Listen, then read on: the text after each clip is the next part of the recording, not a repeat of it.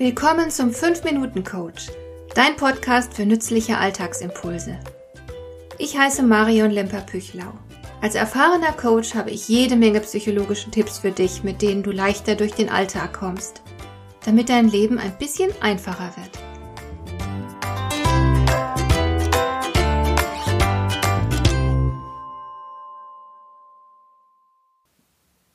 Kennst du das Musical My Fair Lady? Es ist sehr vergnüglich anzuschauen. Falls du es noch nicht kennen solltest, die perfekte Familienunterhaltung an einem regnerischen Tag. Das Musical hat seine Wurzel in der Komödie Pygmalion von George Bernard Shaw. Im Zentrum dieser Geschichte steht eine arme Blumenverkäuferin namens Eliza Doolittle. Sie spricht einen fürchterlichen Cockney-Akzent und bedient sich auch einer ziemlich vulgären Sprache. Zufällig begegnet sie einem selbstherrlichen Sprachwissenschaftler namens Henry Higgins. Der wettet nun mit seinem Freund, dass er das Blumenmädchen zu einer Herzogin machen kann, einfach nur, indem er sie lehrt, mit dem Akzent der feinen Londoner Gesellschaft zu sprechen. Er ist nämlich überzeugt, dass der Mensch sich nicht über seine Herkunft, sondern seine Sprache definiert. So, und damit sind wir beim heutigen Thema. Was hat zum Beispiel deine Sprache mit deinem Status oder deiner Karriere zu tun? Die Sprache verrät natürlich nicht nur, aus welchem Land oder welcher Gegend jemand kommt. Sie verrät auch etwas über den sozialen Hintergrund einer Person. Mein Mentor zum Beispiel ist gebürtiger Kölner. Er ist ein sehr kluger Mensch, eine richtige Persönlichkeit und ein sehr versierter Geschäftsmann. Das beschert ihm ein bemerkenswert hohes Einkommen. Ich habe ihn kürzlich erzählen hören, wie er sich früher immer für seinen Kölner Dialekt geschämt hat. Er hat sich eine Zeit lang sehr bemüht, akzentfreies Hochdeutsch zu sprechen, um seinen Status zu heben und als Geschäftsmann mehr Vertrauen zu gewinnen. Glücklicherweise ist ihm das bald lästig geworden. Er ist als Persönlichkeit einfach sehr überzeugend, und zwar so wie er jetzt ist, mit einer Sprache, die sofort den Kölsche Jung verrät. Aber er hatte natürlich recht mit seiner Sorge, dass die Sprache zu Diskriminierung führen kann. Und sei ehrlich.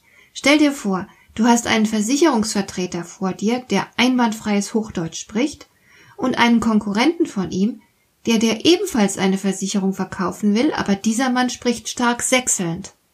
Wem von beiden würdest du eher eine Versicherung abkaufen, wenn du nicht zufällig selbst aus Sachsen stammst? Das tadellose Hochdeutsch klingt für die meisten von uns seriöser, weshalb wir einer solchen Person auch eher Vertrauen entgegenbringen. Und deswegen gibt es unleugbar einen klaren Zusammenhang zwischen Karriere und Sprache. Wer sechselt oder sonst einen Dialekt spricht, wird halt nicht so schnell befördert. Und natürlich spielen auch Wortwahl und Satzbau eine wichtige Rolle. Menschen mit geringerem Bildungsniveau sprechen für gewöhnlich eine weniger komplexe Sprache. Sie benutzen zum Beispiel weniger Fremdwörter. Und sie bilden auch einfachere Sätze. Der Sprachgebrauch kann also durchaus über eine Karriere und ein Schicksal entscheiden. All diejenigen, die aus einem gebildeten Elternhaus stammen, sind hier klar im Vorteil.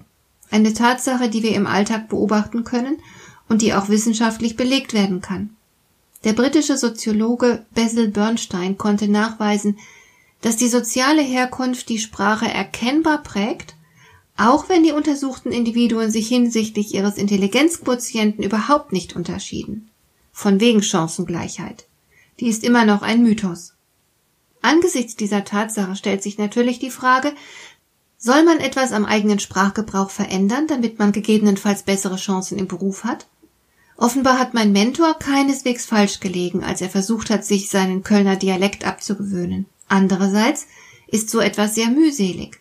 Mein Mentor hat irgendwann solch einen Widerwillen gegen die Selbstverleugnung empfunden, dass er aufgehört hat, krampfhaft Hochdeutsch zu sprechen. Irgendwann hat er seinen Job gekündigt und als Unternehmer eine gigantische Karriere gemacht. Heute hört man ihm das Kölnerische noch sehr deutlich an, und es ist egal. Wo er hinkommt, wird er respektiert. Auch eine Lösung für das vermeintliche Sprachproblem. Andere nehmen einen anderen Weg. Sie sprechen ihren Dialekt weiterhin im Privatleben, aber Hochdeutsch im Berufsleben. In manchen Berufen ist der Dialekt sogar ein riesiger Vorteil. Die Kabarettistin Monika Gruber zum Beispiel spricht auf der Bühne ein deftiges Bayerisch. Als Nicht-Bayerin habe ich oft Mühe, sie zu verstehen, aber ihre Darbietungen hätten ohne das kernige Bayerisch ganz sicher nicht solchen Charme. Es gibt viele Möglichkeiten, mit dem eigenen Dialekt umzugehen. Falls du Dialekt sprichst, solltest du dir aber der möglichen Konsequenzen bewusst sein und dir nicht ahnungslos wichtige Chancen verbauen. Auch in Sachen Sprache ist, wie fast überall, eine bewusste Entscheidung sinnvoll.